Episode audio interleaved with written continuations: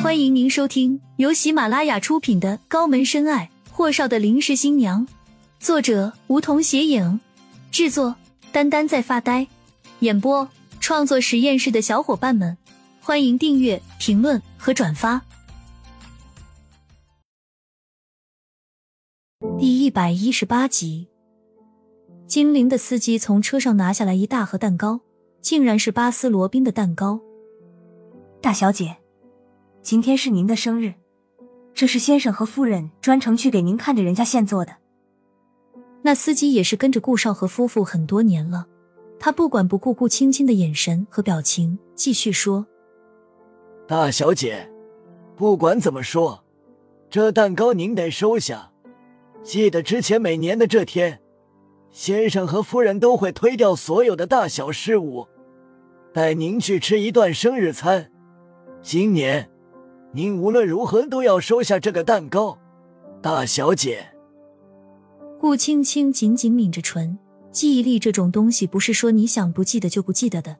明明现在的她什么都记得，而且是越想忘记过往的种种画面，就更加记忆犹新。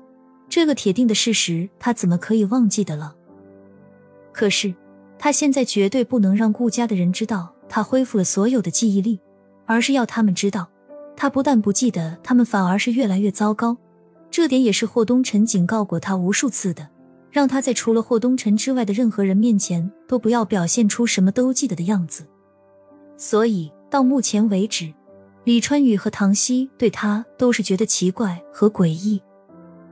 顾青青蓦地看向那司机，毕竟不是专业演员，眼里的怒意还是冒了出来。你这人可真是奇怪的很，我都不认识你们。你在这里一口一个大小姐，大小姐，到底想怎样？厉谨言看顾青青特别生气，便将她拽了下。好了，上车，估计是认错人了。雨落已经将顾青青塞进了车里，砰的关上了车门，绕到驾驶室扬长而去。厉谨言的车子停在了安城国会大厦楼下，顾青青这才仰头看了看，厉总。这里我可请不起您。厉谨言淡淡的瞟了他一眼，不冷不热道：“那今天啊，我还是请你算了。”二十八楼包间，厉谨言和顾青青一前一后进去时，里面还有两个人：夏小溪，另一个男的顾青青没见过。厉谨言简单介绍道：“这就是我跟你说过的顾青青。”而后看向顾青青。赵文涛，赵总。顾青青和夏小溪打过招呼后，看向那人。赵总好，顾青青。赵文涛伸手和顾青青象征性的握了握手。你好，合作愉快。顾青青莫名其妙看向厉谨言，厉谨言这才慢腾腾道：“你那个策划的初步构思，赵总看过了。”说着，他看向赵文涛。感觉创意如何？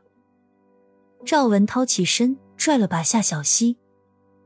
可以，这小美女的创意的确让人耳目一新。尽快拿出完整策划书来。雨落，他看向厉谨言，笑得贼兮兮道：“今天就到这里，也算是和顾小姐认识了。我可等着文案了。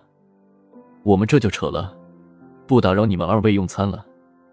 告辞。”顾青青一直处于呆萌状态中，立即言说：“他就是在华人街风靡一时的策划创意大亨，文涛，你应该听过这个名字。”顾青青点头：“嗯，学校时候经常听到他的名字，也算是我的学长了。”厉谨言说：“这次的文案最终是由他来定，也是他做投资人之一。”顾青青瞪大了眼睛。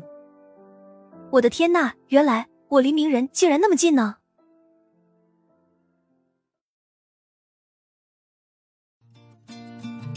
本集已播讲完毕，还没听够吧？那赶紧订阅吧，下集更精彩。